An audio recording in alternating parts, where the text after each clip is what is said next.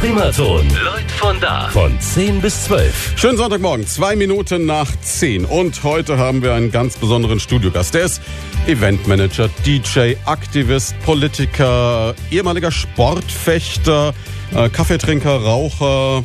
Und er trägt einen großen Namen. Karl Graf Stauffenberg ist zu Gast bei uns und gleich sprechen wir mit ihm. Ein Lied gibt's vorher und dann legen wir los.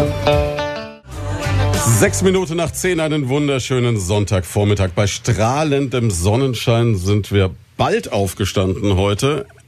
Karl Graf Stauffenberg und ich, um hier zu sein, haben beide eine relativ lange Nacht um die Ohren. Sie waren, glaube ich, gestern in Bad Königshofen noch äh, ziemlich am Feiern, ne? Ähm, ja, durchaus. Ähm, bin aber dann tatsächlich früher gegangen, damit ich heute hier sein kann. Das ehrt sie natürlich, ja. ja. Und, und das, wo die Bayern 3 Band gespielt hat. Das, wo die Bayern 3 Band gespielt hat. In der Tat. Also es war, glaube ich, eine ganz tolle Party. Sie haben gesagt, die Einwohnerzahl von Bad Königshofen ist verdoppelt worden. Äh, vielleicht nicht verdoppelt, aber zumindest waren äh, gefühlt genauso viele Leute wie normalerweise in Bad Königshofen äh, sind dort. Ähm, der eine oder andere Bad Königshofer wird wahrscheinlich auch auf dieser Party gewesen sein. Deswegen ähm, sagen wir mal, äh, anderthalb Mal so viel. Ja. Damit wären wir eigentlich auch schon, es war jetzt gestern, glaube ich, privat, aber eigentlich auch schon wieder bei Ihrem Geschäft. Sie sind, äh, wie man so schön sagt, Eventmanager eigentlich, ne? Ja, also ja, genau. Allerdings ähm, sind wir jetzt nicht diejenigen, die solche Partys veranstalten, so kommerziell, sondern wir ähm, planen, organisieren Partys für andere. Also ob das jetzt privat, private Feiern sind wie runde Geburtstage oder Hochzeiten oder ob es äh, Firmenfeiern sind. Ähm, das machen wir und versuchen das so einzigartig zu machen, dass ähm, diese Partys einfach nicht miteinander vergleichbar sind, so dass jeder sein eigenes äh, sich selber wiederfindet und ähm, man nicht immer ähm, einmal im Jahr auf die gleiche Firmenparty geht. Das ist ja so ein Job, den man eigentlich schlecht lernen kann, da muss man ein Händchen für haben. Ja, ich habe das große Glück, dass ich eine Frau habe, die ähm, Designerin ist und deswegen ähm, wahnsinnig kreativ ist ähm, und sich sehr gut in unsere Kunden reinversetzen kann. Also was das was alles so nebenbei betrifft. Ähm, wie, wie die Ausstattung, wie ist es geschmückt. Ähm, das ganze Deko-Konzept wird jedes Mal neu mit äh, gemacht. Ähm, da sitze ich daneben und staune. Ähm, und ähm, sagen wir, das, was man lernen kann, äh, das macht dann ich. Also ähm, wie ist der Service? Ähm, wie viele Leute brauchen wir zum Service? Brauchen wir also das, also das, was tatsächlich rationell nachvollziehbar ist. Aber die eigentlich wirkliche Arbeit, das, was es einzigartig macht, das ist die Sache meiner Frau. Wobei Sie auch als DJ tätig sind und somit ja doch auch einen kreativen Part dann wieder haben, oder? Ja, also das, ähm, das macht mir Spaß. Ähm, das mache ich schon sehr lange. Ähm, insofern ähm, ist das durchaus tatsächlich auch ein bisschen Kreativität meinerseits. Ja. Jetzt hat man so ein Bild, wenn man, wenn man Adlige sich vorstellt, so als ähm, ganz banaler Normalsterblicher, wie ich einer bin und viele von unseren Hörern da draußen, dass das natürlich schon so in der Kindheit losgeht, mit rauschenden Festen, so irgendwo zwischen Saint-Tropez, Cannes, dann im Winter Saint-Moritz und dadurch kennt man dann auch dieses ganze bisschen DJ, bisschen Champagner, bisschen große Partys. Ist das Leben wirklich so glamourös im deutschen Adel? Ob das, also generell im deutschen Adel kann ich das durchaus verneinen. Es wird den einen oder anderen geben, der er dann das Geld dazu hat, ähm, sich im Sommer in Saint-Tropez, im Winter in St. Moritz auszuhalten, ähm, das ist es nicht. Ähm, rauschende Partys, ja, aber die, ich glaube, da hat auch jemand, der keinen von im Namen hat, ähm, sowas auch schon erlebt. Ähm, was, was meine Familie zumindest auszeichnet, ist, dass wir eine gewisse Form der Tradition leben, in der Form, dass wir das Thema Familie sehr hoch hängen und ähm, schauen, dass wir uns untereinander einfach immer, immer wieder sehen und sprechen. Und ähm, auch versuchen, ähm, wirklich ähm, dreimal am Tag, also als ich ein Kind war, dass wir zusammen gefrühstückt, Mittagessen und Abend gegessen haben und ähm, das dann sehr enge Familienbindung stattkam. Das ist natürlich eine Idealvorstellung, dass Eltern und Kinder dreimal am Tag zusammen essen und zusammen am Tisch sitzen. Heutzutage, glaube ich, fast für viele nicht mehr durchzuhalten. Gelingt es Ihnen?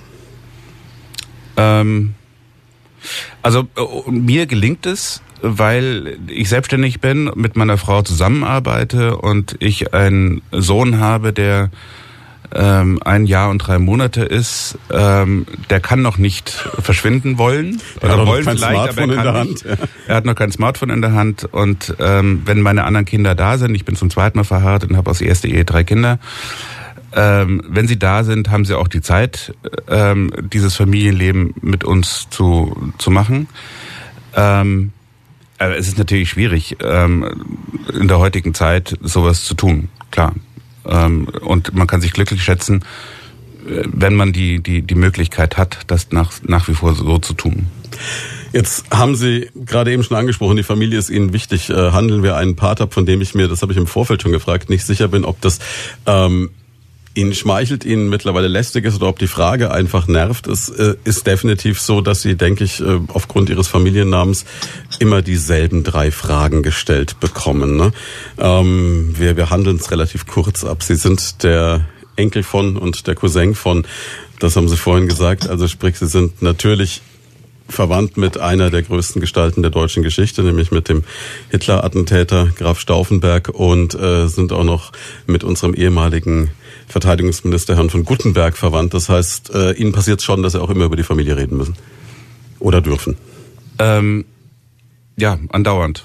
Ähm, früher hat es auch genervt, ähm, weil ich das Gefühl hatte, ich werde als ich selber nicht wahrgenommen, mhm. sondern ich bin eben der Enkel oder inzwischen auch der Cousin. Ähm, ähm, das ist aber, glaube ich, die, die Leute interessiert's. Ähm, es wäre auch schlimm, wenn es nicht interessieren würde, weil dann würde mein Großvater in Vergessenheit geraten sein und das wäre für die deutsche Geschichte, glaube ich, alles andere als gut. Ähm, aber das ist wahrscheinlich eine Verantwortung, die man tragen muss oder die ich tragen muss in dem Fall, ähm, an der man nicht vorbeikommt. Und äh, deswegen muss man da das Beste draus machen. Und das ist was, was äh, wie, ich versuche mir das immer vorzustellen, wie das, wie das ist. Also zum einen natürlich von klein auf damit groß zu werden. Ab wann realisiert man das oder ab wann kriegt man sowas aktiv mit? War das in der Schule? War das schon vorher? Ähm, ob das schon vorher war, weiß ich nicht mehr, kann ich mich schlicht nicht dran erinnern. Ähm, in der Schule war es so, dass ich drei Jahre hintereinander im Geschichtsunterricht immer das gleiche Referat halten musste, äh, weil ich äh, dann zu jedem Jahr einen neuen Geschichtslehrer bekommen hat und der sich natürlich gedacht hat, okay, jetzt habe ich da den Enkel sitzen, der kann mir bestimmt auch ein paar interne Familiengeschichten erzählen. Das habe ich natürlich nie gemacht, weil intern heißt intern und nicht extern. Ähm, und deswegen habe ich auch immer nicht so tolle Noten bekommen, weil die, die Vorstellungen andere waren. Ich kann das ungefähr einschätzen. Ich hatte in der Klasse jemanden mit dem Nachnamen Jodel und wir hatten auch einen Geschichtskurs und es war ähnlich. Ja gut, also wenn ich Jodel heiße, habe ich wahrscheinlich größere Schwierigkeiten ähm, als Stauffenberg. Das ist zweifellos richtig, ja. Ähm, jetzt hat sie es, glaube ich, aber dann schon noch so ein bisschen verfolgt. Also es gibt eine, eine Anekdote von Ihnen, die ich im Internet gefunden habe, dass es schon zu Bundeswehrzeiten äh, als aktiver Fechter mit dem Knie dann nicht mehr so doll war und dass dann so die Erwartungshaltung war, äh, doch so ein bisschen, ähm, ja, eigentlich äh, dürfte man dann eine anstehende Knieoperation, müsste man so wegstecken als Stauffenberg. Ja, also das war nach der Knieoperation und ich hatte eine Schraube im Knie und da hat der der damalige Spieß gesagt, ähm, Schütze Stauffenberg, ihr Großvater würde sich im Grabe umdrehen, wenn er das mitbekommen würde. Ähm, das ist richtig viel Geschichtswissen, ähm, weil mein Großvater nicht in einem Grab liegt, sondern als Asche irgendwo im Berliner Umland verstreut wurde. Ähm, aber das ist eben eine gewisse Erwartungshaltung, ähm, wenn ich wenn ich ein Spross aus einer relativ bekannten Familie oder als äh, der Nachkomme eines ähm, in Anführungsstrichen Helden der Nation habe, ist der Anspruch an, an solchen wahrscheinlich größer als ähm, bei anderen Menschen. Ist es dann so eine Gegenreaktion, erstmal zu sagen, okay, dann gehe ich vielleicht jetzt in einen, in einen anderen Bereich und lasst mich mit Politik und allem in Ruhe? Oder waren Sie auch jemand, der von Anfang an gesagt hat, nee, also dann zeige ich auch politisch klare Kante? Nee, also ich habe ganz lange ähm, meine politische Seite, die tatsächlich in mir schlummert, wie ich feststelle, ähm, ähm, versteckt, beziehungsweise habe auch gesagt, ähm, nee, das ist so eine Art Haifischbecken, da will ich gar nicht mit. Mhm. Ähm, und ähm, habe versucht, ähm, andere Wege einzuschlagen, ähm, die aber auch nicht mir entsprochen haben. Ähm, und jetzt bin ich tatsächlich so weit, dass ich sage, okay, ähm, Jetzt wird also doch die Politik. Ernst mit der Politik. Genau. Das heißt, Sie werfen Ihren Hut in den Ring für die FDP. Genau. Und ähm, das ist jetzt auch wieder so eine Sache. Ich weiß nicht, ob es gerade im Moment vergnügungssteuerpflichtig ist, FDP-Politiker zu sein, weil ähm, es gibt ja so ein bisschen so die geteilte Meinung. Also viele Leute ähm, waren dann doch von dem Rückzug von Christian Lindner nach der Wahl im ersten Moment enttäuscht und ich glaube, es gibt Leute, die sagen, oh, die wähle ich jetzt nicht mehr, weil wenn sie dann die Chance haben, was zu machen, dann machen sie doch nichts. Wie, wie kann man das mal gerade rücken?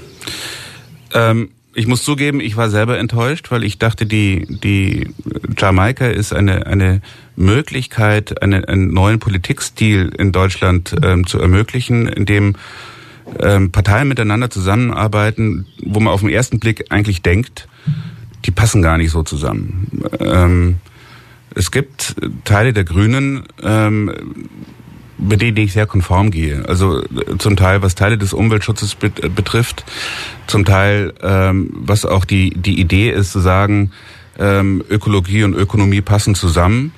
Ähm, da gibt's aber auch einen sehr großen anderen Teil der Grünen, die, ähm, die einfach nicht zusammengehen. Ähm, also auch mit, mit, der, mit der Denke eines aufrechten Liberalen ähm, einfach nicht zusammenpassen. Also wenn ich in einem Koalitionsvertrag oder einem Sondierungspapier fordere, dass das Wort Wachstum ähm, nicht erscheinen darf, dann habe ich irgendwas falsch verstanden in unserem ähm, in unserer sozialen Marktwirtschaft. Wir sind auf Wachstum angewiesen, Wirtschaftswachstum angewiesen, damit das Geld verdient werden kann, ähm, mit dem Löhne gezahlt werden. Und wenn ich äh, diesen Wachstum nicht mehr habe, dann sind wir sehr schnell in einer Art von Planwirtschaft, äh, wie es in der DDR schon mal war. Und dann ist das Geld, das Papier nicht wert, auf dem es gedruckt ist.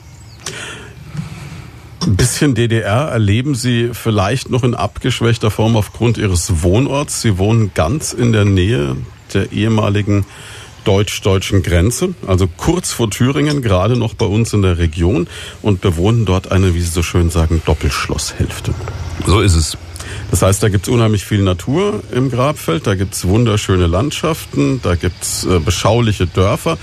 Ich glaube, die Süddeutsche hat so beschrieben, dass es also direkt vom Dorf ohne Gewerbegebiet in die Natur geht. Alles wunderschön zum Angucken, aber immer weniger Menschen, weil immer weniger Jobs. Genau. Und das ist äh, so ein bisschen auch ein Thema, was ich mir auf die Fahne geschrieben habe, ähm, zu erreichen, auch politisch zu erreichen, dass eben diese Randgebiete Bayerns mhm. ähm, ähm, auch als das wahrgenommen wird, ähm, was es verdient hat. Also dass es ein, ein, ein unglaublich schöner Landstrich ist äh, mit unglaublich netten Menschen. Ähm, die aber eben gezwungenermaßen, wenn sie eben Geld verdienen wollen, eigentlich ähm, ähm, weg müssen aus, äh, aus dem Irmelshausen oder aus dem Grabfeld. Ähm, es sei denn, sie haben das Glück, dass sie äh, einen Job in Schweinfurt haben, wo sie dann jeden Tag, ich weiß, 50 Kilometer pendeln. Ähm, ist aber auch schon ein Wort, ne? Also das ist auch schon ein Wort, genau. Und ich kann mir jetzt auch vorstellen, klar, als, als junger Mensch selbst wenn man jetzt die Doppelschlosshälfte in Irmelshausen erbt, man muss sich ja trotzdem überlegen, meine Güte, was mache ich da, ne? Genau. Also das, da ist dann wieder Kreativität gefragt. Und Gott sei Dank habe ich eine kreative Frau. Gewusst wie. Wir machen eine ganz kurze Pause, gleich geht's weiter. Und damit sind wir zurück bei Lloyd von da, unserer heutigen Ausgabe mit Karl Graf Stauffenberg. Einem Mann, der beschlossen hat, in die Politik zu gehen, wie wir gerade eben schon gehört haben, und im Moment unterwegs ist für die FDP. Und ähm, ja, was streben Sie an als Amt? Was soll's werden? Also das Nahziel ist erstmal Landtag. Und das Fernziel? Ach, wir werden sehen, was kommt. Ne? Ähm, ähm, wenn ich tatsächlich auf echte Karriere hoffen wollte, hm. also wenn ich die Politik als als wirklichen Karrieresprung betrachten würde, bin ich in der falschen Partei. Also das ähm, da hätte ich versuchen müssen, mich in der CSU hochzuschlafen. Aber ähm, das ist das ist jetzt nicht mein Thema. Ähm, wenn irgendwelche ähm, Pestles äh, auf mich zukommen, dann werde ich sehen, ob ich mich dafür gewachsen fühle. Ähm, ich, ich denke, es ist erstmal wichtig, dass die, dass die FDP in Bayern wieder ähm, als als inzwischen einzige echte bürgerliche Partei ähm, wieder Einzug findet. Ähm, und dann ist erstmal schon viel gewonnen. Jetzt ist es ja sowieso so, dass wir erleben, dass die großen Volksparteien oder das, was früher mal große Volksparteien waren, diesen Anspruch als Volksparteien immer mehr verlieren eigentlich. Ne? Es, ist, äh, es spaltet sich immer mehr auf, es kommen neue Sachen dazu. Äh, am rechten Rand haben wir jetzt die AfD inzwischen. Es gibt Neugründungen wie von der Tochter von Frau Stamm mit Mut etc. Wie beurteilen Sie das, dass es mehr Parteien werden? Also grundsätzlich äh, finde ich das gar nicht schlimm, wenn es mehr Parteien sind, solange sie sich in einem demokratischen Spektrum bewegen. Ähm, das heißt, mehr Parteien ähm, würde einen, sagen wir, einen demokratischen Prozess eher befeuern, als dass es ihn hindern würde. Ähm, das Schlimme, was ich finde, ähm, ist, dass wir ähm, schon seit längerem gelernt haben, jenseits des linken Randes eine Partei ähm, zu haben, die sich dort etabliert hat, also die Nachfolgepartei der SED. Und dass wir jetzt seit neuestem auch eine Partei haben jenseits des rechten Randes ähm, im Bundestag und auch in vielen Landesparlamenten. Ähm, das finde ich sehr, also nicht nur bemerkenswert, sondern ich, das finde ich fast schlimm. Das heißt, Sie wenden sich gegen Extremismus, wie Sie sagen, in jeder Richtung. Richtig. Haben da, glaube ich, auch eine extra Initiative dafür gegründet. Ja. Das war dann auch so das, so das erste, wo Sie politisch in einer breiteren Masse dann in Erscheinung getreten sind eigentlich. Ne? Genau. Also ich habe ähm, vor ich habe vorhin schon mal gesagt, ich habe es nicht so mit meinen ähm, mit Jahreszahlen. Mit Jahreszahlen, aber den Verein gibt's jetzt seit ähm, gut zwei Jahren. Ähm, der ist entsprungen, weil ich durch meinen meinen Job als Eventagent viel in sozialen Medien unterwegs bin. Mhm. Ähm, das auch versuche als Marketingplattform zu benutzen und ich dann einfach auch viel mitbekommen habe, ähm, wie sich, wie die Sprache immer mehr verroht ist und fühlte mich dann äh, so ein bisschen zurückversetzt ähm, in die, die Weimarer Republik, also in die Zeit vor dem Dritten Reich, wo sich linke und rechte Horden ähm, auf den Straßen ähm, mit Knüppeln verhauen haben. Ähm, und das passiert halt heute jetzt in den sozialen Medien. Ähm, ähm, äh, und das ist ein Thema, ähm, mit dem man umgehen muss, ähm, weil einfach gerade junge Menschen die noch nicht so die politische Heimat gefunden haben oder auch ihr ähm, ja, ihr Wesen einfach noch nicht vollends ähm, so ausgebildet haben, sind einfach, äh, können leichtes Futter werden für, ähm, für populistische Parteien äh, bis in extreme Szenen hinein. Und das ist ein Thema, wo wir, ähm, also zumindest jeder demokratisch denkende Mensch aktiv ähm, handeln muss, dass sich nicht weiter etabliert. Und ähm, dieser Verein, diese Initiative, die Sie gegründet haben, die hat sich das auf die Fahnen geschrieben. Was tun Sie da konkret oder wie versuchen Sie das konkret? Ähm, das, was wir versuchen zu tun, ist äh, möglichst viel an Schulen zu gehen. Ähm, ähm, das könnte mehr werden. Ähm, allerdings haben Schulen ja ein, ein, ein Problem, politische Veranstaltungen zu machen. Ähm, weil sie ja neutralitätsgebunden sind. Ähm, ähm, aber das ist schon des Öfteren, dass, dass wir jetzt eben an Schulen gehen ähm, und dann meistens mit den Abschlussklassen darüber reden, ähm, was ist der Unterschied zwischen ähm, Extremismus und, und Rechtsstaatlichkeit? Und ähm, wie schnell man diesen äh, Rattenfängern von Hameln ähm, äh, da ins, ins Netz gerät, ähm, erleben wir relativ häufig. Und das nicht nur im politischen Extremismus, also ist der religiöse Extremismus dabei und ich schließe da äh, das Christentum nicht aus. Also es gibt durchaus auch extreme ähm, Strömungen in der christlichen Kirche. Ähm, vor nicht allzu langer Zeit haben sich ähm, Katholiken und Protestanten in Irland noch die Köpfe eingehauen. Ähm, also das äh, da, davor muss man ähm, warnen und das ist so jetzt ja meine mir selbst erlegte äh, auferlegte Aufgabe. Ist es da aber, gerade wenn Sie jetzt an Schulen eingeladen werden, nicht auch wieder so, dass Sie dann äh, wieder in die gleiche Schiene vielleicht auch reingedrängt werden, wo Sie vorhin gesagt haben, das hat Sie früher genervt, nämlich dass äh, Sie natürlich aufgrund des Nachnamens dann auch gerne in Schulen eingeladen werden und dass es dann doch wieder um die Historie auch wieder geht? Es, geht auch immer über die Historie, aber ich glaube, ähm, dass das, äh, also ich nenne es jetzt mal ein Türöffner ist, mhm. dass es einem Enkel von einem ähm, Attentäter, der versucht hat, einen Extremisten ähm, äh, aus dem Weg zu räumen, ähm, dass man dem wahrscheinlich eher glaubt, als wenn das irgendjemand anders macht. Ähm, das heißt jetzt nicht, dass ich mehr darüber weiß oder dass ich in irgendeiner Form ähm, einen höheren Anspruch habe, aber ähm, die Warnung ist halt so, da kommt jetzt der, der, der ähm, Stauffenberg-Enkel und der erzählt uns jetzt was über Extremismus und dem nehme ich das ab, weil der hat das sehr schön in der Familie gehabt. Erleben Sie das, wenn Sie äh, in Schulen kommen, dass äh, ein Geschichtsbewusstsein der Schüler heutzutage eigentlich da ist? Man spricht ja immer davon, dass diese Generation eher so zwischen Playstation und Hollywood aufgewachsen ist. Also kennen die dann ihre Familiengeschichte nur aus der Verfilmung mit Tom Cruise oder ist das schon noch so, dass das bei uns ausreichend vermittelt wird, um äh, dem Wiederaufkommen solcher Strömungen ein bisschen entgegenzuwirken?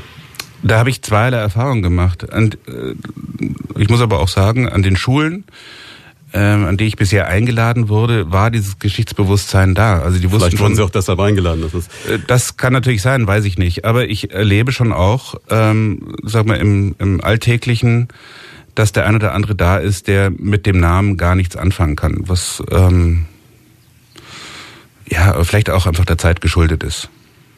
Weiß ich nicht. Ich möchte da jetzt niemanden ähm, Ignoranz unterstellen. Ja, aber es gibt ja auch diese, diese bewusste ähm, Denke, die man ja auch gerade in den sozialen Medien immer wieder erlebt, dass die Leute dieses, es muss doch jetzt auch mal gut sein und nicht noch eine Reportage über das Thema und das ist, muss man doch jetzt auch mal vergessen können und wir haben aber noch andere Dinge heute in Deutschland. Wie, wie stehen Sie so einem Denken gegenüber? Das ist ein verdammt gefährliches Denken, ähm, weil sich Zukunft immer nur aus der Geschichte ähm, äh, ähm, erschließen kann. Und äh, wenn ich aktiv versuche, ähm, jüngere deutsche Geschichte ähm, zu banalisieren oder gar mich völlig wegzuducken und zu sagen, das ist, muss jetzt mal gut sein, ähm, ist der falsche Weg. Ich kann ähm, versuchen, äh, die Gemeinschaft äh, einer Nation ähm, nur dann erfolgreich zu, in ihrer Rechtsstaatlichkeit zu bewahren, wenn ich mir durchaus bewusst sind, bin, was für Fehler beziehungsweise was für Gräueltaten früher gemacht worden sind, als es eben nicht rechtsstaatlich war. Und das sind so, äh, so Spiegel, die wir uns eigentlich täglich, ähm, äh, Spiegel, in die man täglich gucken muss. Und es ist ja auch so, dass gerade durch dieses äh, Verdrängen oder Vergessen der Vergangenheit dann auch wieder Dinge möglich werden und Äußerungen möglich werden, wie wir sie beispielsweise gestern erleben mussten, wenn wir an das denken, was Herr Gauland jetzt äh, gesagt hat. Das stimmt. Ähm, also das, was Herr Gauland gestern gesagt hat, ähm, ist eigentlich wirklich abartig. Ähm, wenn ich mir zwölf Jahre in einer tausendjährigen Geschichte, wobei ich jetzt frage, wie kommt er auf tausend Jahre? Also die Geschichte Deutschlands ist weit älter als tausend Jahre. Ähm, das stimmt schon. Das ist dann von der Zeit her relativ kurz. Aber das, was dort in zwölf Jahren passiert ist, ähm, das ist kein, äh, kein, kein ähm, Vogelschiss, das ist ähm, ein ganzer Haufen Dinosaurierkot, ähm, der, der da ähm, auf unserer Geschichte liegt und ähm, die viel, viel, viel auch Gutes überschattet. Und ähm, ähm, das zu verharmlosen und zu sagen, na ja, das war jetzt ein kleiner Ausrutscher, nee, es war es nicht. Also es sind Millionen von Menschen gestorben ähm, aufgrund einer Ideologie. Und das, ähm, das darf nicht wieder passieren. Sie haben jetzt gerade vor einigen Minuten gesagt, dass Sie das, was Sie in den sozialen Medien erleben, dass Sie da Parallelen sehen zur Zeit der Weimarer Republik. Jetzt gibt es viele Leute, die sagen, okay, vieles, was äh, eine Zeit lang geschehen ist äh, in der letzten Zeit in unserem Land, erinnert auch so ein bisschen an diese Zeit kriegt man dann so innerlich auch so ein bisschen Angst, dass äh, auch wieder eine extremistische Denkweise einfach salonfähig werden könnte und dass es vielleicht wieder ähnliche Entwicklungen mal geben könnte oder ist das zu hoch gegriffen? Nee, also die Gefahr, die sehe ich zumindest ich selber, ähm, ganz besonders. Vor allen Dingen, wenn man sich äh, auch das, das ähm, nähere äh, europäische Ausland äh, sich anschaut. Wenn man sieht, was in Polen passiert, wo der Rechtsstaat, äh, die Gewaltenteilung quasi abgeschafft wird, was in Ungarn passiert. Ähm, beides sind auch noch EU-Staaten. Das heißt, ähm, ich kann diese, diese Länder noch nicht einmal ähm, von EU-Seite zur Ordnung rufen, weil das muss einstimmig passieren. Und ähm, wenn die Polen was machen und der Herr Orban ähm, dagegen ist, es zu sanktionieren, dann ist das so. Ähm, wir sehen in Amerika einen, einen, einen amerikanischen Präsidenten, der beliebig ähm, nationalistische Forderungen stellt. Ähm, und das Ganze dann über Twitter verbreitet, ohne ähm, Rede und Antwort zu stehen, was er sich wirklich dabei denkt. Ähm, wir sehen ein, eine ähm, österreichische Regierung, ähm, wo eine rechtspopulistische Partei mit in der Regierung ist. Wir haben in Frankreich gesehen, dass äh, Marie Le Pen ähm, die Stichwahl einer Präsidentschaftswahl erreicht hat. Ähm, das ist kein, kein rein deutsches Phänomen, dass wir sowas wie die AfD haben, ähm, sondern es ist tatsächlich eine große Gefahr. Und auf der anderen Seite ähm, äh, ist der, der linksextreme Teil, ähm, gerade in Südamerika zum Beispiel, ähm, auf dem Vormarsch. Also wir werden, wir, wir steuern schon so ein bisschen darauf hin, dass wir da ähm, ähm, zumindest wieder gefährlich nahe an, an nationalistische beziehungsweise ähm, kommunistische äh, Staaten. Bei dir jetzt noch die Niederlande und äh, einige mehr aufzählen können. Wie, was glauben Sie, ist der Grund dafür?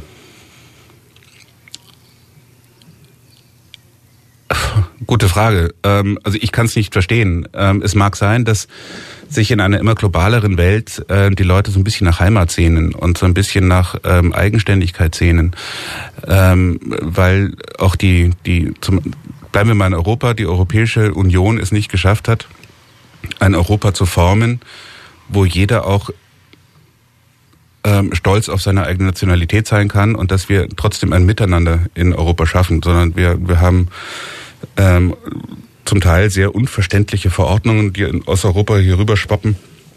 Ähm, wir haben ein, ein europäisches Währungssystem, was eigentlich sehr gut ist, aber ähm, ähm, auch nur bedingt durchdacht äh, durchgedrückt wurde ähm, so dass die Leute sich einfach vergessen fühlen. Und ähm, jeder Mensch ist eben ein Individuum, was eigentlich sehr stolz auf das sein möchte, was es eben ist.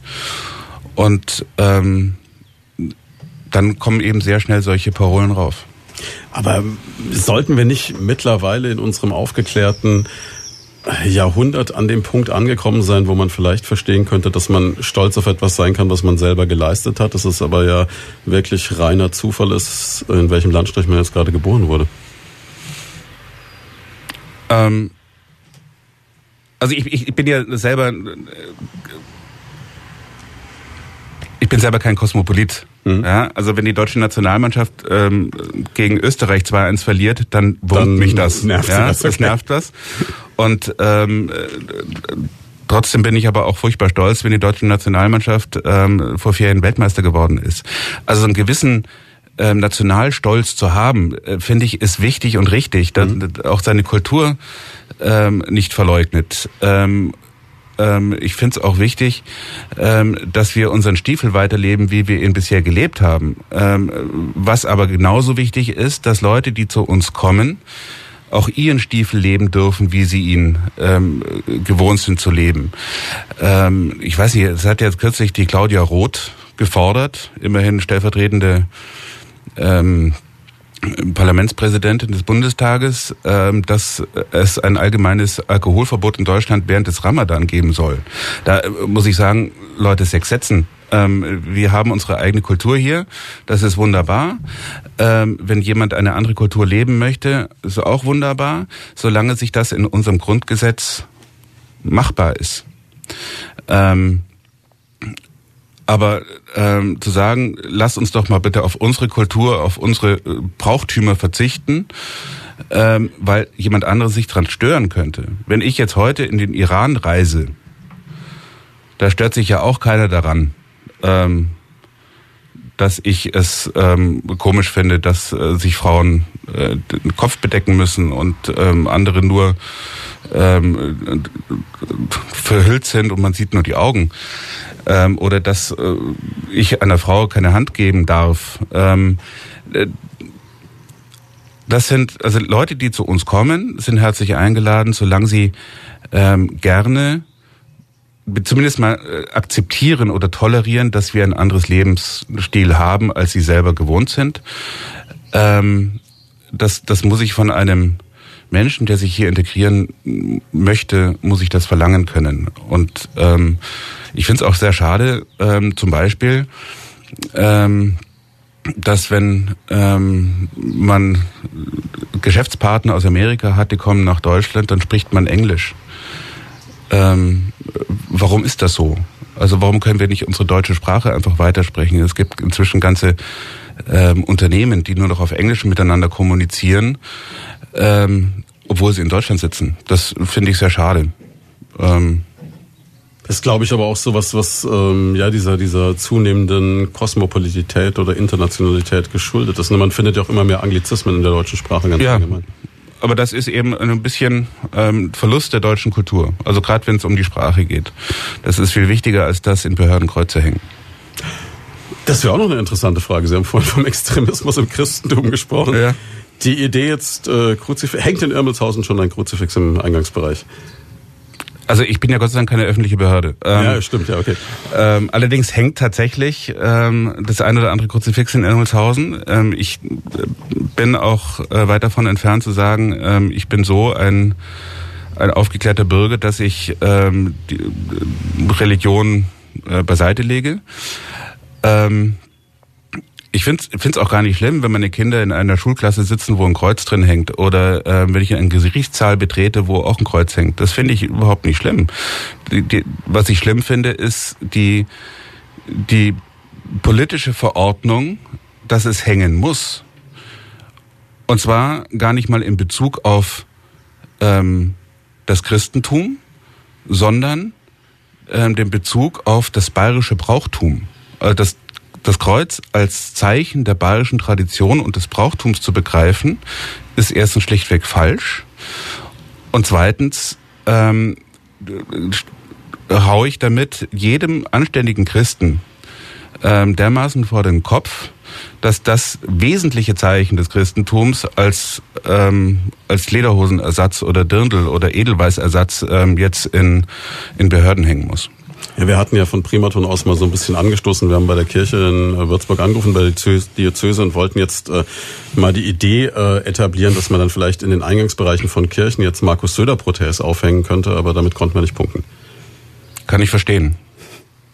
Kann ich verstehen. Allerdings ähm, ist das jetzt durchaus auch, ähm, da gibt's, glaube ich, Heilige, die besser ausschauen. Wobei er den Papst erst getroffen hat jetzt, ne? Ja, sogar beide. Ja, und das auch noch genau an dem Tag, an dem diese Verordnung durchgedrückt wird. Das war wahlkampftaktisch natürlich schon geschickt. Weiß ich nicht, ob es geschickt ist. Ähm, ich kann da tatsächlich darüber nur lachen. Aber ähm, ja, soll Herr Söder machen, was er möchte. Ähm, wir werden sehen, was am 14. Oktober das bayerische Volk dazu sagt. Ähm, ähm, wirkliche politische Entscheidungen sind es ja auch nicht. Also, ähm, dass ich das Leben besser mache, äh, und entscheidend verändere, indem ich Kreuze in Behörden aufhänge, weiß ich, also das müssen andere entscheiden. Ich glaube nicht, dass uns das äh, wirtschaftlich, politisch und auch gesellschaftlich weiterbringt. Sie haben gerade gesagt, schauen wir, was am 14. Oktober passiert. Ähm, glauben Sie, dass die Zeit der absoluten Mehrheiten auch in Bayern endgültig zu Ende ist? Oder ist es eigentlich so, dass Sie sich schon darauf eingestellt haben, okay, ich äh, engagiere mich, ich mache Wahlkampf, aber im Endeffekt wird sich nichts ändern? Also es gibt so einen Spruch von der FDP, der heißt, nie war es einfacher, alles besser zu machen als heute. Ähm, das stimmt soweit, glaube ich wirklich, dass es nie einfacher war. Ähm, Und es würde Bayern gut tun, ähm, wenn die Zeit der absoluten Mehrheiten äh, generell vorbei wäre, also auch in Bayern. Ähm, wenn, wenn eine Partei ähm, zu lange die absolute Macht hat, dann ähm, ist es unweigerlich, das ist, glaube ich, einfach in der menschlichen Natur so, ähm, dass es dann nicht mehr darum geht, ähm, politisch weise Entscheidungen zu treffen, sondern es geht darum, ähm, nach der Wahl ist vor der Wahl und ähm, wir müssen hauptsächlich nur schauen, damit wir die Macht erhalten und nicht, ähm, wie schaffen wir es, Bayern weiterzubringen. Jetzt haben wir so viel über ernsthafte Themen geredet. Jetzt machen wir den großen Schwenk zur Musik. Wir haben äh, uns vorhin, während Musik lief, darüber unterhalten, dass sich Ihre Tochter freuen wird, dass bei uns Shawn Mendes läuft, dass Sie aber insgesamt mit dem immer gleichen Musikprogramm der deutschen Radiolandschaft fast ein bisschen am Verzweifeln sind. Ne? Ja. Ja. ja. Deswegen, Deswegen Hörbücher und ähm, Kultursendungen in im Radio. Sie hätten jetzt ruhig Bayern 2 sagen dürfen, wir sind da schmerzbefreit. Ne? Aber wenn Gut. wir jetzt schon Musik machen, ne, dann äh, kommen wir zu einem Künstler, von dem Sie mir gesagt haben, der ist äh, auf Ihrer Wade. Der ist äh, auf meinem Knöchel. Auf dem Knöchel, okay. Auf dem Knöchel, ja. Das ist ähm, einer meiner ganz großen ähm, Vorbilder, die zumindest mal im musikalischen äh, sind. Einfach von seiner Art des Lebens her dass er es geschafft hat, ähm, aus einer tiefen Depression und Abhängigkeit doch noch ein relativ erfülltes und gutes Leben zu führen, ähm, mit dem Blick fürs Wesentliche. Ja. Also direkt vom Knöchel Johnny Cash, hier ist er mit Hurt.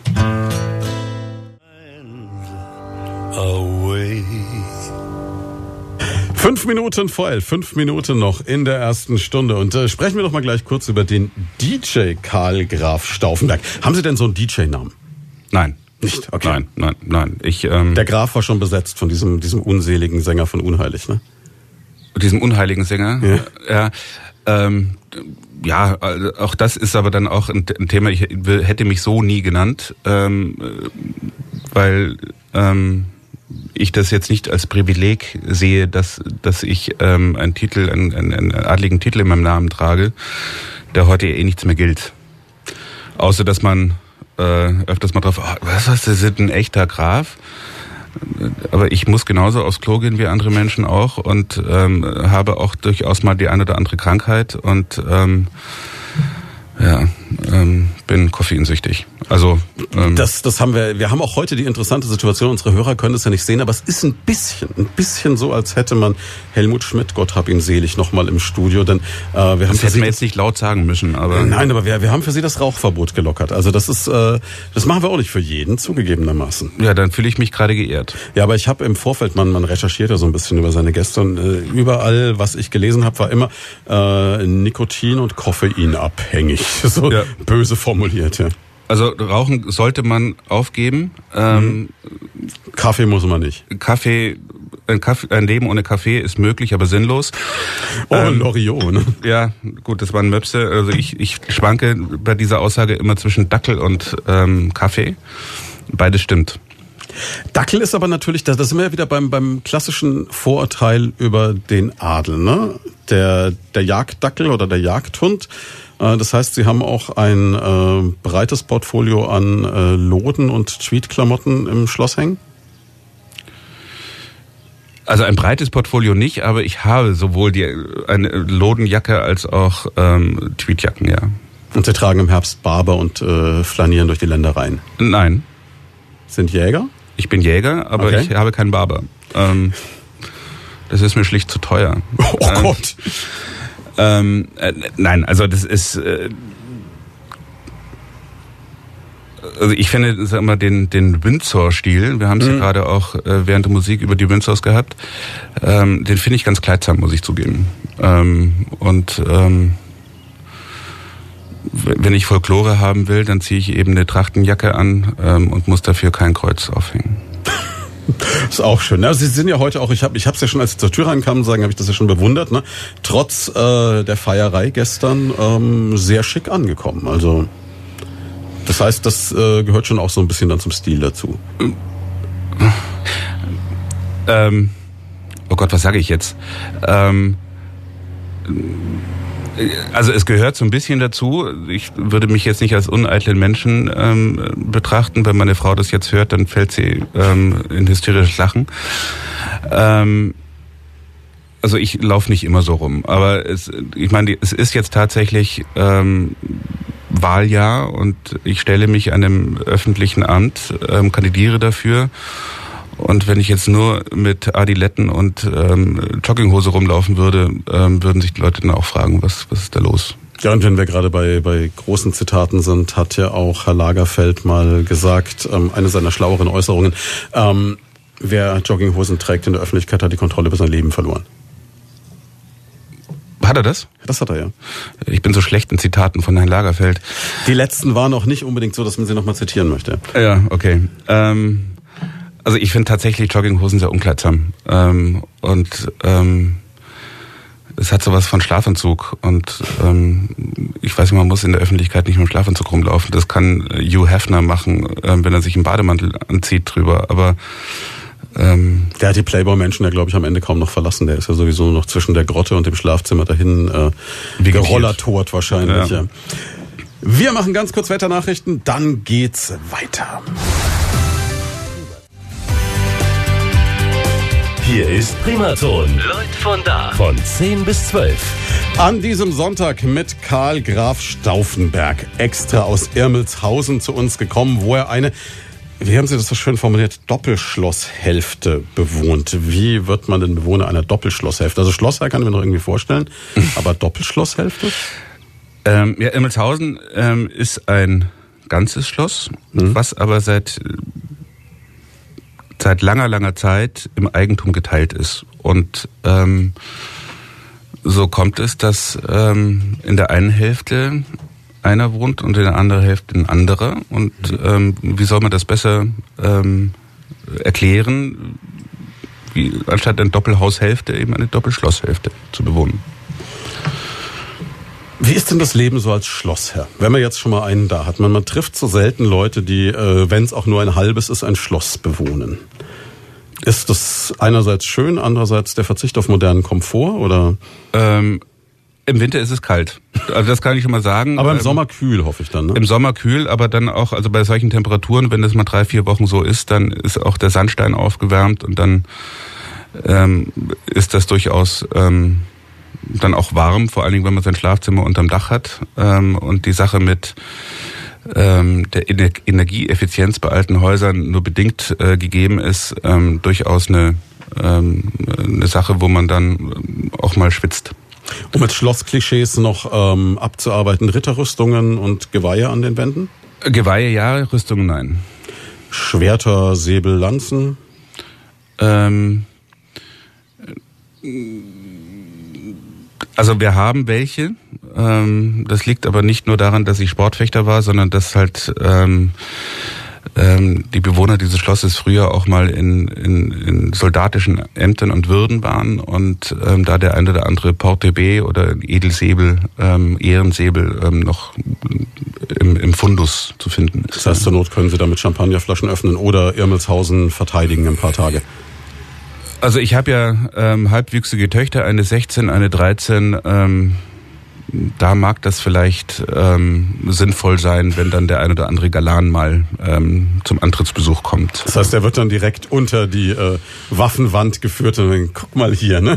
Genau, ich, ich weiß nicht, welche Werbung das war, ähm, ähm, wo man dann Geweihe an der Wand sieht und ein freier Platz noch da ist und ja. Okay, schöne Vorstellung. ähm, ja, aber jetzt ähm, so schön Irmelshausen und das Schloss wahrscheinlich ist, äh, so als als junger Graf oder junger Mensch, äh, hat man da automatisch dann ähm, so den, den Antrieb zu sagen, komm, ich ziehe ins Familienschloss oder denkt man sich auch, komm, so eine Penthouse-Wohnung in München wäre vielleicht auch nicht das Schlechteste?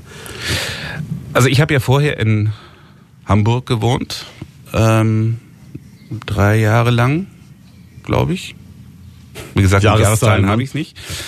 Ähm, da war dann, ähm, haben wir gelebt mit ähm, zu zweit mit einem Hund ähm, auf 54 Quadratmeter und da stellt man sich dann schon die Frage, ähm, kann Deswegen ich diese, Dackel und nicht irischer Wolfshund. Na, das Der Dackel ist mein Zweithund. Ah, okay. Ähm, wir haben noch eine 13-jährige alte Wiesler Drata-Hündin, ähm, die durchaus ähm, Das auch ist als großer Hund. herausfordernd auf 54 Quadratmetern, stelle ich mir vor. Das ist herausfordernd. Ähm, wir haben Gott sei Dank äh, wirklich in Alsternähe gewohnt, sodass wir jeden Tag ähm, quasi am See spazieren gehen konnten.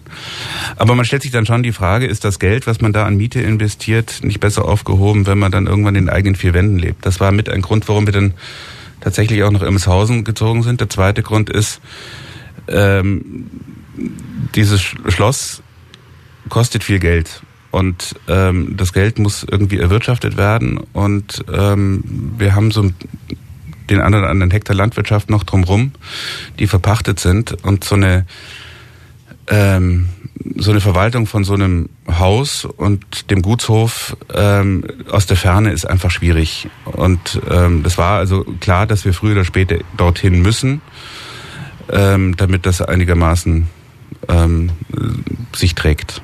Da hatte ich vor kurzem einen Studiogast hier, der auch lange in Hamburg gelebt hat und jetzt in Bad Neustadt lebt. Und äh, der erzählt hat, so schön es hier auch ist, äh, Hamburg lässt sie nicht ganz los. Muss ja eine ganz besondere, tolle Stadt sein. Ich habe da leider noch nicht gelebt. Ähm, wie groß war der Kulturschock beim Übergang von, Irmels, äh, von Hamburg nach Ermelshausen? Äh, also für mich gar nicht. Ähm, für mich überhaupt nicht. Ich bin auf dem Land groß geworden. Ähm, ich habe das Land lieben und schätzen gelernt und ähm, würde immer und zu jeder Zeit das Landleben dem Stadtleben vorziehen. Ähm, Hamburg ist eine schöne Stadt, keine Frage. Und Hamburg ist mehr oder weniger die perfekte Symbiose aus, aus München und Berlin. Also ich habe in Hamburg Ecken, die sauber, fast spießig äh, schön sind. Ähm, und ich habe auch ähm, den Kiez. Mhm. Ähm, und mal, diese Symbiose aus, aus diesen beiden Städten von München und Berlin hat seinen eigenen Reiz. Aber es ist nicht so reizvoll wie das Landleben.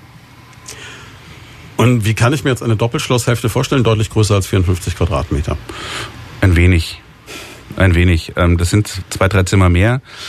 Ähm, wir haben auch noch zwei Wohnungen in der Doppelschlosshälfte vermietet. Also wir sind nicht nur eine Doppelschlosshälfte, sondern wir sind auch ein, ein Wohnschloss-Silo. Das Ähm, wird immer besser. ähm, also wir, wir können leben und inzwischen habe ich ja vier Kinder und wir haben jetzt mit zwei Hunden, einer Ehefrau und äh, vier Kindern Platz. Ja. Also man kriegt das Schloss dann schon voll auf lange Sicht. ja, nur nicht warm, aber voll ja. Und ähm, dann nutzen Sie auch so ein bisschen das Ganze für Ihre Eventgeschichten. Also kann ich dann theoretisch auch äh, bei Ihnen im Schlosspark heiraten oder Feste feiern oder suchen Sie für Ihre Gäste dann wieder andere Location als Eventmanager? Ähm, also man könnte im, im Park äh, freie Trauungen abhalten. Wir ähm, haben auch ähm, die Gemeinde gebeten, sie widm- den Schlosspark widmen zu lassen. Das ist so ein Verwaltungsakt, ähm, also dass man da standesamtlich auch Tra ähm, Trauungen machen kann. Das ist so ein Verwaltungsakt, das hätte ich nie gedacht, dass es so ist. Ähm, innerhalb des Schlosses äh, Feste zu feiern, ist aufgrund der der Größe der Räumlichkeiten ein bisschen schwierig. Also wir haben ähm, wir haben einen Saal, da passen vielleicht 30 Leute zum zum Essen rein. Ähm, das wäre schon eine eher kleine Hochzeit. Ähm, wir haben mit äh, vielen ähm, oder mit einigen ähm, Schlossherren hier in der Region. Das ist ja in Unterfranken durch die fränkische Ritterschaft ähm, ähm, haben wir ja nicht wenig Schlösser hier. Also hier einen Schlossherrn zu finden, ist gar nicht so schwer, wie man denken mag. Ähm, die halt ihren Gutshof haben, den sie ausgebaut haben, weil sie keine Landwirtschaft mehr betreiben, sondern da Feste feiern können. Ähm, also da haben wir genug Möglichkeiten, Partys zu machen. Allerdings äh, gehen wir auch woanders hin, wenn wir Also wenn, wenn ich jetzt bei Stauffenbergs ein Event buche, ist es nicht notwendigerweise was äh, mit diesem klassischen Vorurteil äh, romantisches Schloss und äh, Park und weiße Kleider zu tun haben muss, sondern sie richten sich nach den Wünschen ihrer Kunden. Also wenn wir wenn wir nur dieses eine Ding anbieten würden, ähm, hätten wir wenig Zukunft, fürchte ich. Ähm, aber es ist auch ein Teil. Also wenn man im romantischen Schloss heiraten möchte, dann können wir das verwirklichen. Wenn ich ähm, in der Ruine heiraten möchte, dann haben wir das auch schon verwirklicht. Ähm, wenn ich in der Industriehalle ähm, eine Party machen möchte, dann ähm, suchen wir die und ähm, machen das dann so nach den Wünschen unserer Kunden. Was ist denn so der Trend? Was ist denn zurzeit so angesagt im Eventbereich oder ist das wirklich völlig individuell verschieden? Ähm, also der, der, der Trend, das kommt immer so an, wer es ist, ne? Ähm, der Trend geht aber schon eher in die Richtung, ähm, dass die, dass die weiße Husse über dem Stuhl und ähm, das Schleierkraut mit den weißen Rosen als Tischschmuck, ähm, ähm, das ist eher Vergangenheit. Also es ist eher, ja, also ähm, auch jetzt wird meine Frau mich schlagen, ähm, wenn ich sage, so der, dieser Vintage-Style, weil mhm. sie findet, dass der auch schon wieder vorbei ist. Ähm, ähm, aber ja, so Feinart, also sehr detailverliebt, ähm, mit Stilbrüchen drin, also einen, einen großartigen Ball in der, in der Scheune, mhm. ähm, wo auch so ein bisschen der Putz bröckelt und so. Also das ist sehr individuell inzwischen. Aber ist es grundsätzlich bei Brautpaaren nicht doch so, dass äh, dann in letzter Konsequenz, egal wie innovativ die sein wollen, das erlebe ich immer wieder, doch äh, der Wunsch jeder Braut ist, so ein bisschen Prinzessin zu sein an dem Tag? Ja, natürlich, das hat sie ja auch verdient. Ähm, was heißt denn Prinzessin? Prinzessin heißt ja nicht zwangsläufig, dass ich als weißes Sahnebaiser rumlaufe, sondern ähm, ähm, der Anspruch ist, ähm, die schönste Frau an diesem Tag zu sein. Ähm, ähm, und äh, gefeiert zu werden. Und ähm, da kann ich wirklich nur jedem Brautpaar sagen, ich habe das selber gemacht. Ähm, ich habe meine eigene Hochzeit mit meiner Frau gemeinsam ähm, organisiert. Ähm, dann hat man einfach echt verdammt wenig davon. Und das ist das, was wir uns so ein bisschen auf die Fahnen geschrieben haben, dass wir sagen, ähm, wenn ich mir das Fest machen lasse, möchte ich, dass es mein Fest ist aber ich möchte mich so fühlen, als wäre ich Gast. Also ich muss mich um nichts kümmern. Und das ist eigentlich so die Aufgabe, die wir uns auf die Fahnen geschrieben haben. Das heißt du wirklich als Full-Service-Agentur, dass die genau. Leute kommen zu Ihnen, sagen, das und das möchte ich haben, so und so soll es sein. Im Idealfall müssen sich an dem Tag selber keine Gedanken mehr darüber machen. Genau. Also ich komme als, als mein eigener Gast auf meine eigene Party und ähm, muss nicht gucken, dass der DJ anfängt zu spielen oder die Band oder ich muss mich nicht darum kümmern, dass ähm, dass mein Gin Tonic äh, zur Neige geht oder ich muss mich nicht darum kümmern, dass ähm, der Shuttle-Service funktioniert. Ähm, und ich muss auch nicht alle fünf Minuten einen Service-Mitarbeiter sagen, jetzt muss aber da hinten Wein eingeschenkt werden. Ähm, die haben ja schon seit zehn Minuten nichts mehr zu trinken, sondern dass ich da wirklich jemanden habe, der, der mir alles das abnimmt. Klingt ziemlich perfekt. Äh, kann sich das jeder leisten? Ähm, Gute Frage. Es ist immer die Frage, ähm, was, was, was will ich? Mhm. Wenn ich ein Brautpaar ähm, zu uns kommt und sagt, wir würden gerne ähm, eure Dienstleistung in Anspruch nehmen und wir haben 120 Gäste und wir haben ein Budget von 7000 Euro, ähm, dann kann ich denen sagen, es tut mir wahnsinnig leid, ob sie uns buchen oder nicht, bei 120 Gästen mit einem gehobenen Menü, was jetzt nicht vom Grillwagen kommt oder von McDonald's, ähm, kommen sie mit 7000 Euro nicht weit. Mhm. Ähm, wir verlangen keine Management-Fee. Also es ist nicht so, dass wir sagen, okay, wir machen jetzt äh, Dienstleistungen und dafür trenne dich bitte von 10.000 Euro oder so, sondern ähm, wir kaufen ein und verkaufen weiter. Und wir versuchen, das Ganze im gesteckten Budget zu lassen. Und wenn das nicht möglich ist, dann reden wir mit den Brautpaaren und sagen, entweder wir müssen jetzt das eine oder andere, den einen oder anderen Wunsch können wir nicht realisieren. Oder ähm, ihr müsst vielleicht ähm, das Budget ein wenig erhöhen. Aber ich glaube nicht, dass wir wirklich teurer sind als, also nicht sehr viel teurer sind, als wenn ich selber machen würde. Erleben Sie das, was, was ich immer glaube, in den letzten Jahren so zu bemerken, dass ähm, diese in Anführungszeichen normale Mittelklasse-Hochzeit langsam äh, nicht mehr stattfindet, sondern dass es entweder Leute gibt, die über ein sehr entspanntes Budget verfügen, um es mal so zu formulieren, oder die, bei denen es eher eng ist? Ähm, auch da ist jetzt wieder die Frage, was versteht man unter Mittelklasse und, und entspanntes Verhältnis? Ähm, Gut, das war ein bisschen vage formuliert zu ähm, also Ich also sehe, dass es die gibt, wo Geld keine Rolle mehr spielt und die, die echt knausern müssen. Auch. Also wir haben Hochzeiten gemacht, wo das Geld überhaupt keine Rolle gespielt hat. Ähm, das ist aber auch schwierig rauszufinden, mhm. weil ähm, wir immer die Frage nach dem Budget stellen. Ähm, und wir versuchen dann auch wirklich immer in diesem Budget zu bleiben. Und dann kriegt man dann irgendwann die Aussage, jetzt hör doch mal mit dem Budget auf, es ist mir egal. Das kommt aber dann erst so nach drei, vier Monaten, mhm. wenn man dann sagt, wir können aber die Band nicht haben oder wir, das werden wir nicht realisieren können mit, ähm, da brauchen wir 20 Servicekräfte, da kommen wir nicht mit hin. Dann kommt das irgendwann. Ähm, ähm, sag mal, aber der Klassiker, das sind so, wo man anfängt, ähm, wirklich bei einer Hochzeit drüber nachzudenken, ist, äh, wenn, wenn das Budget fünfstellig wird.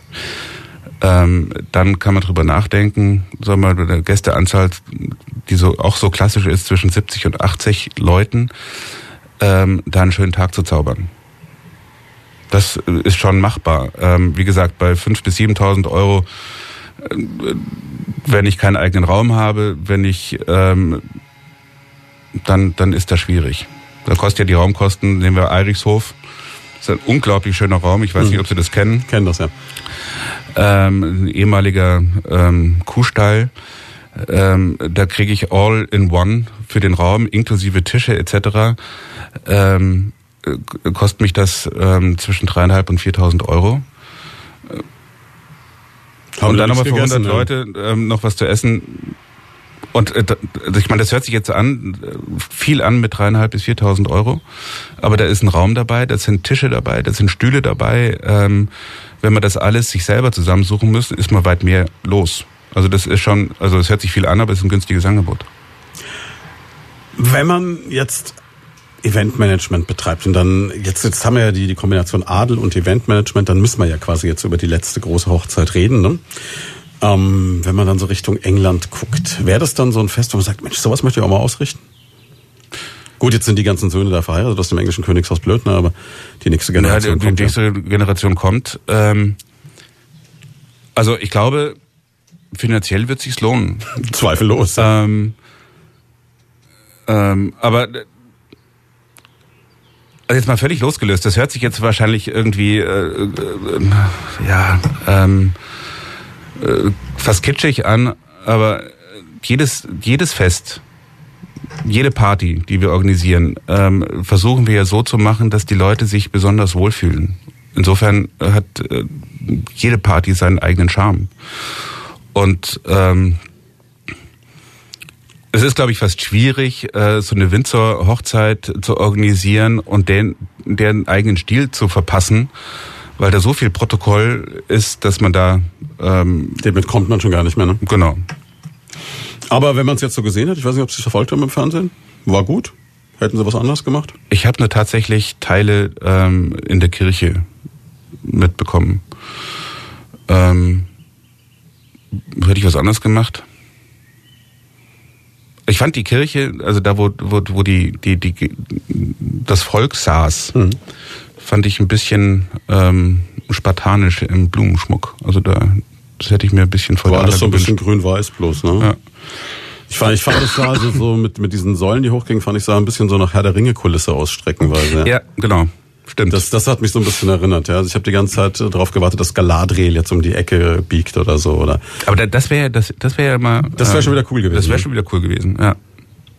Aber grundsätzlich, wo wir gerade beim Thema Windsors sind, machen wir den Schwung zurück zum Adel. Wir haben uns vorher noch drüber unterhalten, während die Musik lief. Ähm, ein Stück weit ist vielleicht auch wirklich diese, dieser Wunsch da, den wir erleben, wenn man so Zeitschriften anguckt oder jetzt diese Resonanz auf diese Hochzeit, dass die Leute ja schon noch so eine Faszination für das ganze Thema haben, oder? Anders kann ich es mir nicht erklären. Ähm, also wenn man sich die Zeitschriften anschaut, ähm, und ähm, also wirklich jede ähm, Augenzwinkern ähm, von William und Harry ähm, kommentiert, bewertet und sonst irgendwas wird, ähm, dann glaube ich schon, dass so eine gewisse ähm, feudale ähm, Sehnsucht auch noch hier in Deutschland da ist. Ja. Erleben Sie das auch? Also kommt dann irgendwann mal so die Gala-Redakteurin um die Ecke und will eine Home Story bei Ihnen machen? Nee, tatsächlich nicht. Ähm, ähm, ich muss zugeben, die bunte war vor ja, Jahreszahlen, also vor drei Monaten da ähm, und hat ähm, interviewt, aber das war jetzt eher wegen Politik und so und ähm, aber bisher kam der auch noch nicht. Also ich weiß nicht, woran es liegt. Vielleicht bin ich einfach zu langweilig. Ich, keine Ahnung. Die Erfahrung habe ich bis jetzt noch nicht gemacht heute, aber mein Gott. Ähm, ich, aber wäre das, wäre das sowas, wo man sagt, okay, man ist da auch bereit dazu, jetzt wirklich zu sagen, man lässt dann irgend so eine Zeitschrift, wenn es denn so käme, ins Wohnzimmer und äh, drapiert sich aufs Sofa mit irgendwie, weiß ich nicht, einem Glas Sekt in der Hand? Oder ist es eher so, man sagt, oh nee, bitte lasst mich in Ruhe, was hinter meiner Doppelschloss Haushälftentür passiert, ist meine Angelegenheit? Ähm also ich sitze ja gerade einem ähm, Medienschaffenden gegenüber mhm. und ähm, wenn ich Ihnen jetzt erzähle, dass ein ähm, Mensch, der gerne in die Politik möchte, so gewissermaßen auch von den von den Medien abhängig ist, ich Ihnen nichts Neues. Ja, ähm, ähm, Insofern ist es, glaube ich, ein Geben und Nehmen. Also jemand, der politisch aktiv werden will, ist auf Medien angewiesen, genauso wie die Medien auf Menschen angewiesen sind, die gerne in die Politik wollen oder sind. Ähm, also ob man das jetzt will oder nicht, ähm, irgendwie muss man es halt. Aber ist Adel allgemein noch so eine geschlossene Gruppe oder Gesellschaft, also so ein Club der Eingeweihten in Deutschland, wo man als Außensteher gar nicht so reinkommt, oder sind die Zeiten vorbei? Also es ist schon so, wenn man sich trifft, macht man geheime Zeichen. Das ist ein bisschen wie bei Frau Maron, ja? Ja, genau. Mhm, ja, okay, und, und Templerrittern. Nein, also tatsächlich ist es nicht so. Ähm, meine zweite Frau ist auch eine bürgerliche. Ähm, der eine oder andere Fürst mag sich jetzt im, nicht im Grabe, sondern äh, in seinem Bett rumdrehen. Ähm, nein, also meine zweite Frau ist eine bürgerliche. Ich ähm, habe Kontakt auch ähm, zu einfachen Menschen. Zu einfachen Menschen, ähm, die oft sehr viel mehr zu sagen haben als ich vielleicht. Ich habe keine Ahnung. Ähm, ich, ich will da auch gar keinen großen Unterschied machen. Also ich war in, vor zehn Jahren in Irmelshausen im, im Fußballverein und habe dann eben auch mit meinen äh, Fußballspielenden Kameraden äh, nackig unter die Dusche gestellt. Ich habe keinen großen Unterschied festgestellt. Bis auf Johnny Cash auf dem Knöchel. Den hatte ich damals noch nicht. Ah, okay. Na dann ist es ja wirklich, mein Gut. Äh, wir räumen aber noch mit einem anderen Musikproblem auf, das Sie mal hatten. Sie haben mal erzählt, Sie haben mal bei einem Wunschkonzert im Radio angerufen, haben versucht, sich Jeffrey Hall zu wünschen und es wurde nicht gespielt. Ja. Dieses Trauma klären wir jetzt. Hier ist Jeffrey Hall schicken eine WhatsApp. Und wir sind zurück bei Lloyd von da. Halbe Stunde haben wir noch mit Karl Graf Stauffenberg. Er ist heute zu Gast bei uns, ähm, wird im Herbst am 14. Oktober bei der Landtagswahl für die FDP antreten. Wir haben gerade eben schon über royale Hochzeiten gesprochen, über die vielleicht Sehnsucht, wieder ein bisschen Adel ähm, im täglichen Leben zu erleben. Jetzt haben wir die Winzers schon als Beispiel gehabt. Glauben Sie, so ein bisschen Monarchie wäre auch noch ein Konzept, wenn es jetzt mit der der FDP-Karriere doch nicht klappt? Also ich weiß nicht, ob ich mich bewerben würde, wenn es die Stellenbeschreibung im Internet gäbe, König gesucht. Ähm, also die, die, man kann den Eindruck gewinnen, dass eine gewisse feudale Sehnsucht da ist. Ähm, ähm, ich denke trotzdem, ähm, wir sollten von dem, was wir haben, nicht abweichen. Ähm, wir haben einen, einen, einen sensationell gut, eigentlich sensationell gut funktionierenden Rechtsstaat hier. Ähm, mit einem Bundespräsidenten ähm, bis hin zu ähm, Landesparlamenten und Kommunalparlamenten, ähm, was, was sich sehr bewährt hat. Und da sollten wir nicht davon ähm, abweichen, auch wenn wir ähm, uns oft nach bisschen mehr Glamour und Glitzer sehnen. Aber wir haben hier noch Boris Becker und Lothar Matthäus, ähm, die machen die äh, Gazetten voll mit neuen Heiraten und wieder Trennungen. Insofern brauchen wir nicht für Boris unbedingt. Beckers nächste Hochzeit ist frei. Ja. Genau. Ähm, mal sehen. ähm, eine Adelsfrage noch, dann lasse ich es mit dem Adel in Ruhe für heute. Ähm, wenn Sie jetzt, gerade festgestellt, sind gleich alt, beide 47, ähm, wenn Sie sich's aussuchen könnten in der Rückschau, haben wir vorhin gesagt, ähm, das Leben wird immer aus der Historie verstanden. Ähm, wären Sie lieber als ganz normaler ähm, Karl XY geboren worden oder ist es schon auch schön, Graf zu sein? Ich sehe jetzt keinen großen Unterschied, weil ich bin, glaube ich, ein völlig beliebiger Karl XY. Ähm, ob mein Leben anders verlaufen wäre, wenn ich äh, Schmidt, Müller ähm, oder sonst irgendwie heißen würde, kann ich nicht sagen, schlicht weil ich es nicht erlebt habe. Ähm, es hat alles seine Sonnen, aber eben auch seine Schattenseiten. Ähm, und ob das jetzt für mich anders wäre, ob ich ein anderer Mensch wäre, wenn ich diesen Namen nicht hätte, weiß ich nicht. Ähm, kann ich einfach nicht beantworten. Ähm, ähm, wichtig ist ähm, aus meiner persönlichen Erfahrung heraus, dass man ähm, das, was man mit auf den Weg bekommen hat, eben auch annehmen muss und ähm, nicht nur als Privileg begreifen, sondern eben auch als Verantwortung. Sie organisieren Events, das ist so der Hauptjob. Ähm, wenn jetzt die Politik stärker zuschlägt, dann wird das ganze Event tätig sein, auf Ihre Frau zurückfallen, wohl oder übel? Oder ja, dann ist es wenigstens offiziell so, wie es tatsächlich ist. Das ist eigentlich ähm, schon die ganze Zeit ist. Okay. ähm, also ich, ja, mei, ähm, natürlich wird dann das eine oder andere ähm, auch auf meine Frau zurückfallen, aber ähm, dann ist es vielleicht auch notwendig, dass man dann jemanden einstellt, der Teile meines Parts mit übernimmt. Ähm, wie gesagt, die eigentliche Chefin der ganzen Geschichte ist meine Frau. Ähm, also die ist da die treibende Kraft und die ist ähm, diejenige, die auch diese Partys unvergesslich macht. Und ich glaube, Sie sind auch im Moment ja schon in der Situation, jetzt gerade auch im, im Vorfeld des Wahlkampfs. Ich erlebe das ja bei vielen Kommunalpolitikern, die man in meinem Job so trifft. Da ist ja nichts mit 40-Stunden-Woche, da ist nichts mit geregelten Arbeitszeiten und äh, wir haben es vorhin erlebt, Ihr Handy hat immer wieder gepfiffen und Sie an wunderbare Festivitäten erinnert, die Sie jetzt noch besuchen dürfen heute und in den nächsten Tagen. Also es ist eigentlich ein Fulltime-Job und darüber hinaus. Ne? Ja, das ist ein Fulltime-Job. Also auch ähm, und das ist ja, sagen wir vor dem vor der Wahl pro bono und ähm, wenn es doof läuft auch nach der Wahl pro bono. Mhm. Ähm, Allerdings äh, ähm, ist es auch schön. Ähm, ich hätte auch nicht gedacht, dass mir das alles so viel Spaß macht.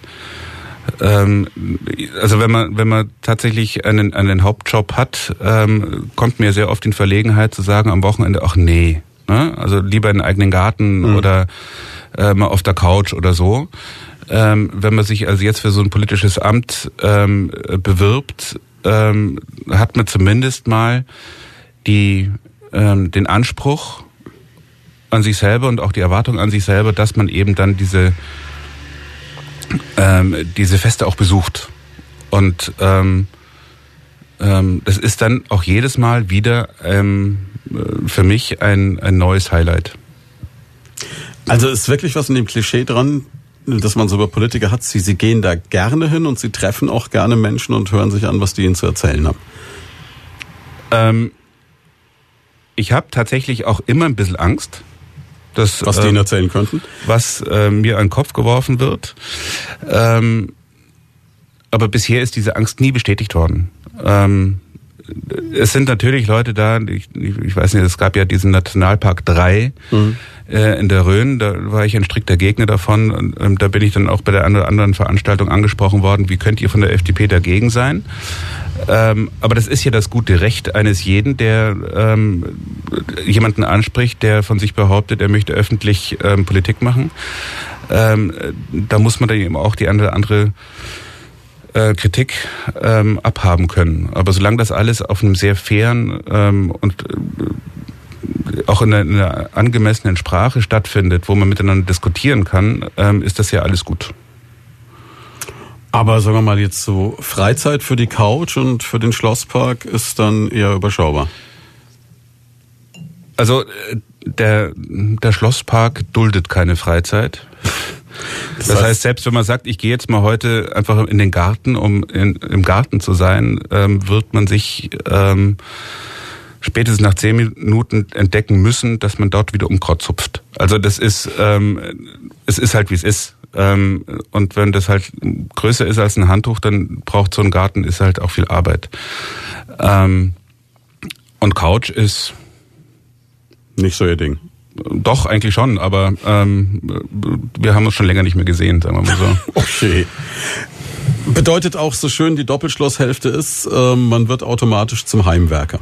Ja, also man, man wird zwangsläufig zum Heimwerker. Ähm, das heißt, es ist ein, ein Hobby, was man sich an, aneignen muss und nicht darf. Ähm, wenn man ähm, man, also man renoviert eigentlich immer irgendwas und wenn man hinten aufgehört hat, fängt man vorne wieder an.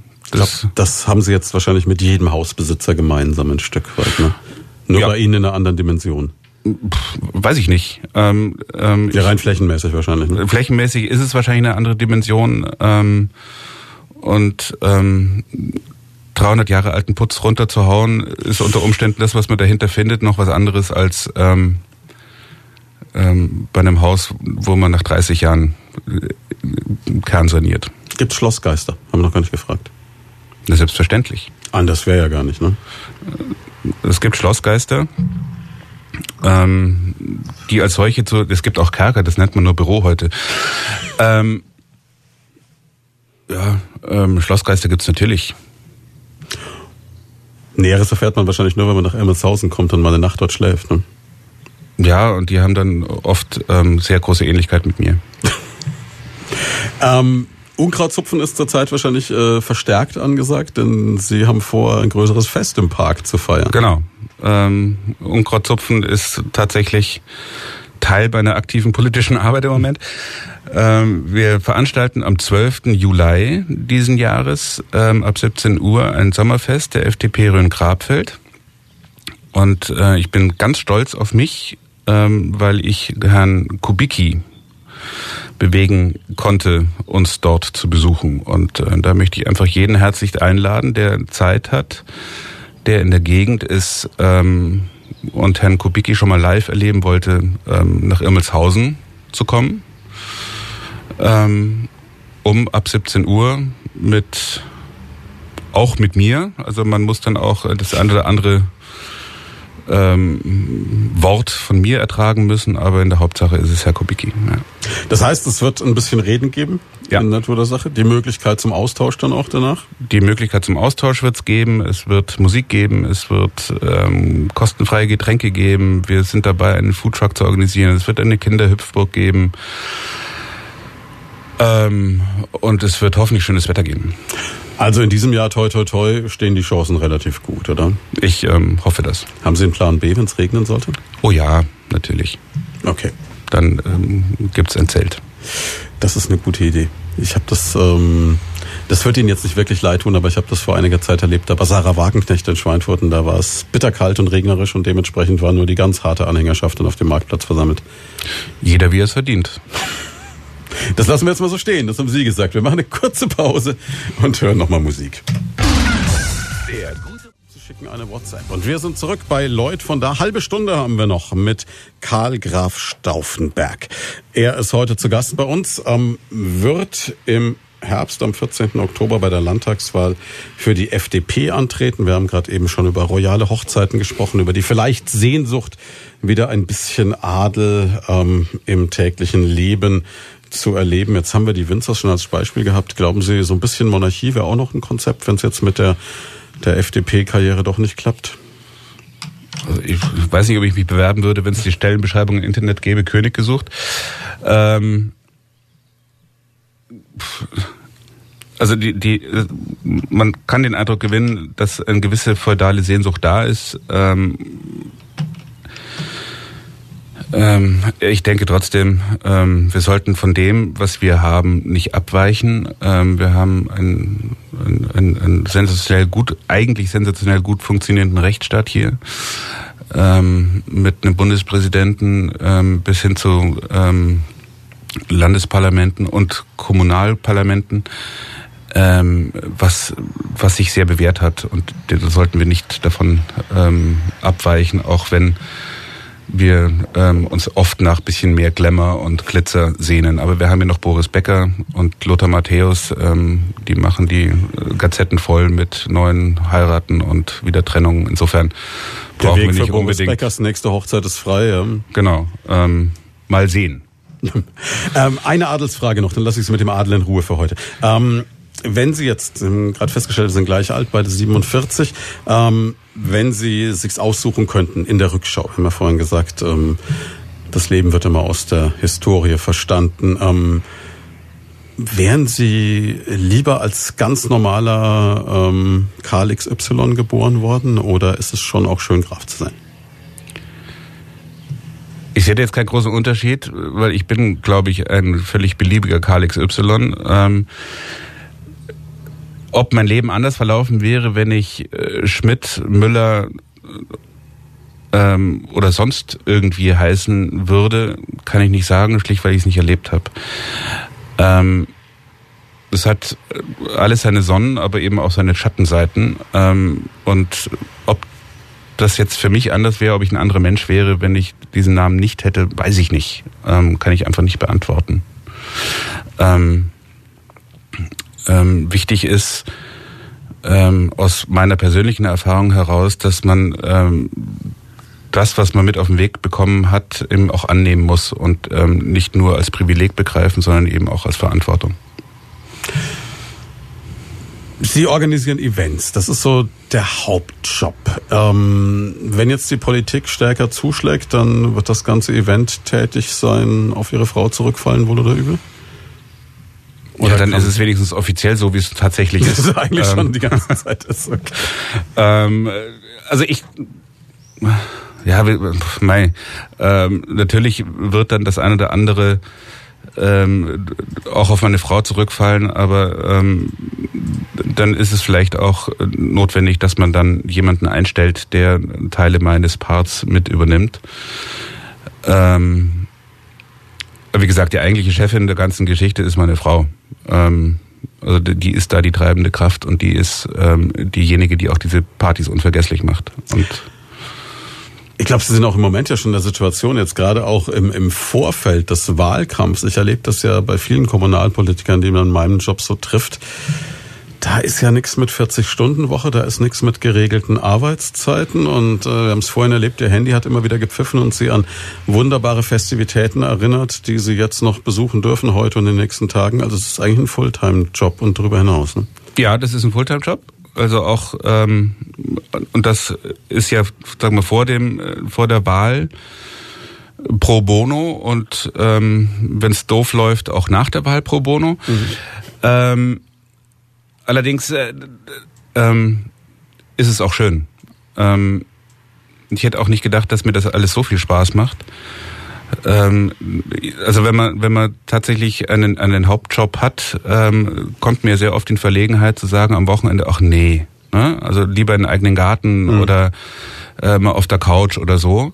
Ähm, wenn man sich also jetzt für so ein politisches Amt ähm, bewirbt, ähm, hat man zumindest mal die ähm, den Anspruch an sich selber und auch die Erwartung an sich selber, dass man eben dann diese ähm, diese Feste auch besucht.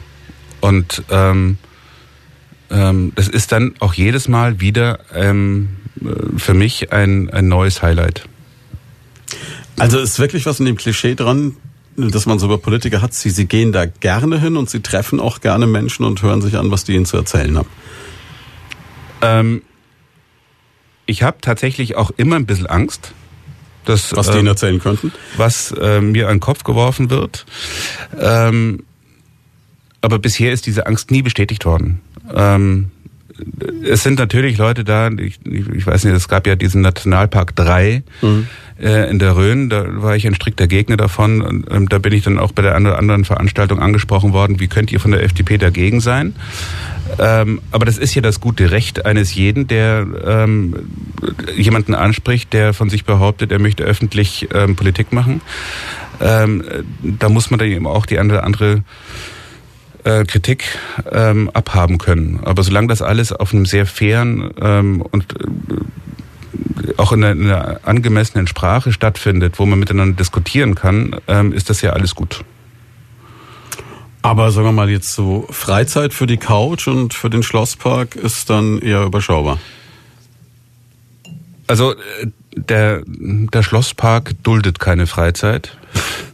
Das, das heißt, heißt, selbst wenn man sagt, ich gehe jetzt mal heute einfach in den Garten, um in, im Garten zu sein, ähm, wird man sich ähm, spätestens nach zehn Minuten entdecken müssen, dass man dort wieder Unkraut zupft. Also das ist, ähm, es ist halt wie es ist. Ähm, und wenn das halt größer ist als ein Handtuch, dann braucht so ein Garten ist halt auch viel Arbeit.